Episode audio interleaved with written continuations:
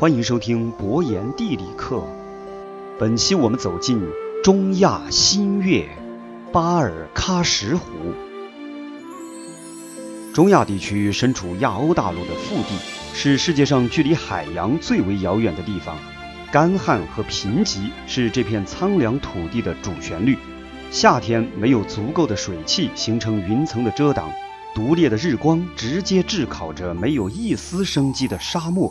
到了冬季，又缺少大面积水域的调蓄作用，极度的寒冷侵袭着每一个夜晚。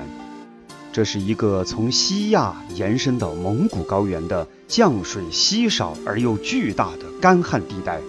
中亚和中国新疆是其中最内陆的两个区域，虽然环境恶劣，但其实也分布着大量的绿洲，在这一片不毛之地中展现着生机。中亚地区湖泊遍布，面积超过一平方公里的湖泊达到两千余个，面积超过一百平方公里的大型湖泊则有六十个以上。湖泊及其上游的水源造就了周边的绿洲，而这些绿洲又供养了中亚民族的繁衍生息，往往是历史上屡次易手的权力争夺中心。其中最明显的就是咸海及阿姆河三角洲。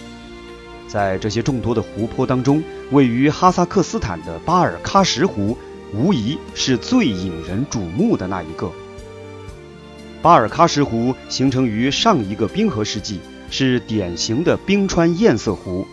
以一般的常识来看，液态水会从高处向低处流动，而冰则保持一个相对稳定的状态。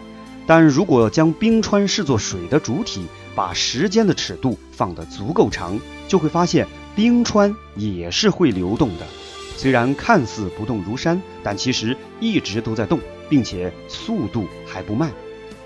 在重力作用下，冰川的冰会自源头向末端移动，这种移动被称为冰川运动。冰川运动一般分为两种，一种是冰内部挤压导致的形变，人们常说水无常形，冰也可以在内外压力的影响下重新塑造形态。而另一种冰川运动则被称作底部滑动，是冰川受到重力和挤压流的影响而整体移动，一般是从高向低滑。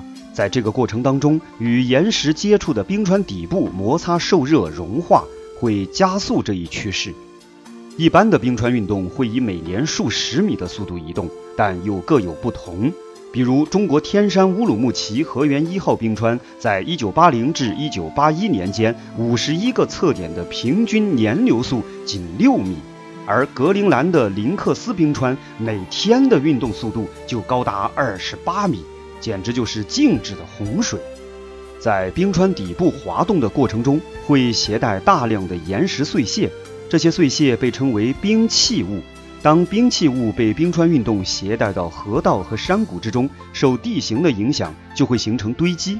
而今天狭长的巴尔喀什湖就曾经是一座深深的峡谷，在冰河世纪结束之后，被冰器物阻塞，冰山融水在流经于此的时候，无法再继续向前，形成了尾吕湖。